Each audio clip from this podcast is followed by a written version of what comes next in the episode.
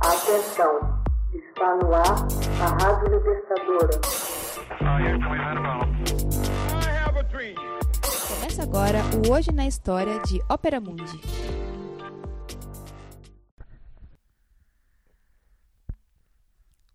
Hoje na História 9 de janeiro de 1873 morre Luiz Napoleão Bonaparte, conhecido como Napoleão III.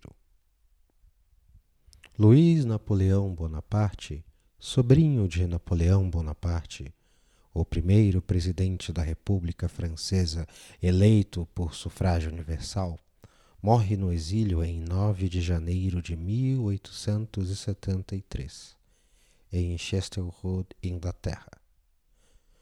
Comandou um golpe de Estado e se fez proclamar imperador em 2 de janeiro de 1852, adotando o título real de Napoleão III, estando reservado o título de Napoleão II ao filho de Napoleão, que jamais reinou.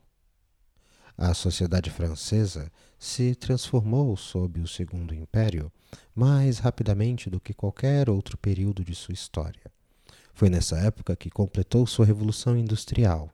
O imperador assina um tratado de livre comércio com o Reino Unido. Instituiu também uma união monetária que englobou até a Primeira Guerra Mundial diversos países.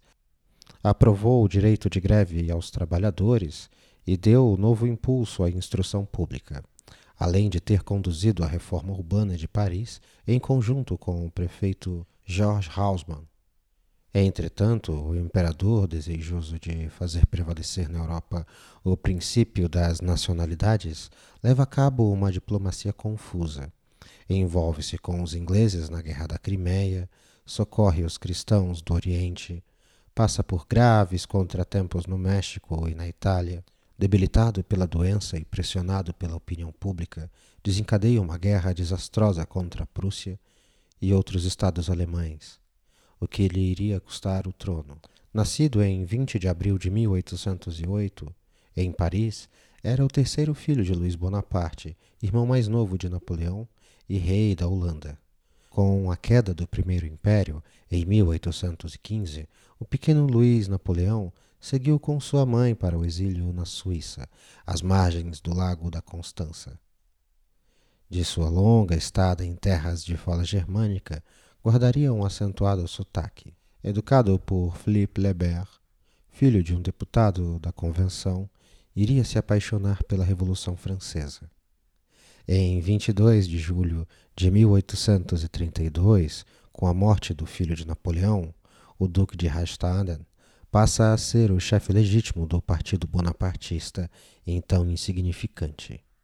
Juntando-se a um amigo de sua idade, Percy tentam em 30 de outubro de 1836 sublevar a guarnição de Estrasburgo. Fracassam estreitosamente e Luiz Napoleão teve de se exilar na América. A transferência das cinzas do imperador da ilha de Santa Helena ao cemitério dos Invalides em 15 de dezembro de 1840 dá lugar a uma cerimônia popular e grandiosa. O Partido Bonapartista renasce e Luiz Napoleão decide dele se aproveitar. Com cerca de 60 conspiradores reunidos em Londres, atravessa o Canal da Mancha em 5 de agosto de 1840. Dirigem-se a um quartel e pronunciam um discurso diante dos soldados e de curiosos pasmados por aquela imagem. Chega um capitão. O príncipe dispara uma pistola, mas fere um granadeiro antes de ser preso. Condenado à prisão perpétua, o herdeiro é trancafiado no forte de Reims. Vale-se da prisão para completar sua formação. Escreve e publica obra de economia política, A Extinção do Pauperismo, em que demonstra alguma preocupação social consegue fugir em 15 de maio de 1846 e se refugia em Londres. Ao se desmoronar a monarquia de Julho, que englobou a Revolução Burguesa de julho de 1830 e as revoluções de 1848, a Primavera dos Povos, aproveita para voltar à França. Elege-se deputado em 1848. Seus eleitores pertencem aos nostálgicos do tempo do Império, aos defensores da ordem e da propriedade, e aos abandonados à própria sorte pela Revolução Industrial. Passa-se ouvir aos gritos de Viva o Imperador! Viva o Imperador! Viva o Imperador! Luiz Bonaparte se apresenta às eleições presidenciais de 10 de dezembro.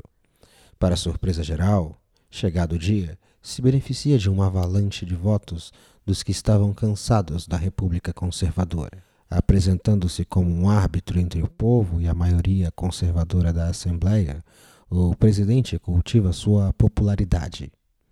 Quando se aproxima o término de seu mandato, os deputados recusam-lhe o direito de postular a reeleição.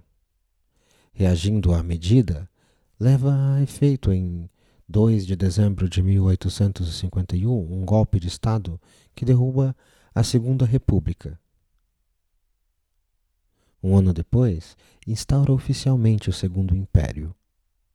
A corte, nas Tulherias, em Campanha, em Fontainebleau, se destaca por uma atividade mundana, pelo menos durante os bons anos do regime. Abria-se a burguesia sem espírito de classe e se mostrava acolhedora aos artistas e homens de letras. Napoleão III tinha nas cortes europeias a reputação de um velho conspirador, de novo rico e mulherengo. A essa época, Victor Hugo colocou-se em intensiva hostilidade, apelidando-o de Napoleão, o Pequeno. Com a derrota na Batalha de Sedan durante a Guerra Franco-Prussiana, em 2 de setembro de 1870, chegava ao fim o Segundo Império. Em 4 de setembro de 1870, a Terceira República foi proclamada e Napoleão III parte para o exílio na Inglaterra, onde morreu em 9 de janeiro de 1873 a seminal obra de Karl Marx, o 18 de Brumário, começa com esse parágrafo. Hegel observa numa de suas obras que todos os fatos e personagens de grande importância na história ocorrem, por assim dizer, duas vezes. E esqueceu-se de acrescentar a primeira vez como tragédia, a segunda como farsa. Caldecier por Danton, Louis Blanc por Robespierre, o sobrinho pelo tio. Hoje na história. Texto original Max Altman. Narração José Igor. Edição Laila Manuelle. Você já fez uma assinatura solidária de Opera Mundi? Com 70 centavos por dia, você ajuda a imprensa independente e combativa. Acesse www www.operamundi.com.br barra apoio.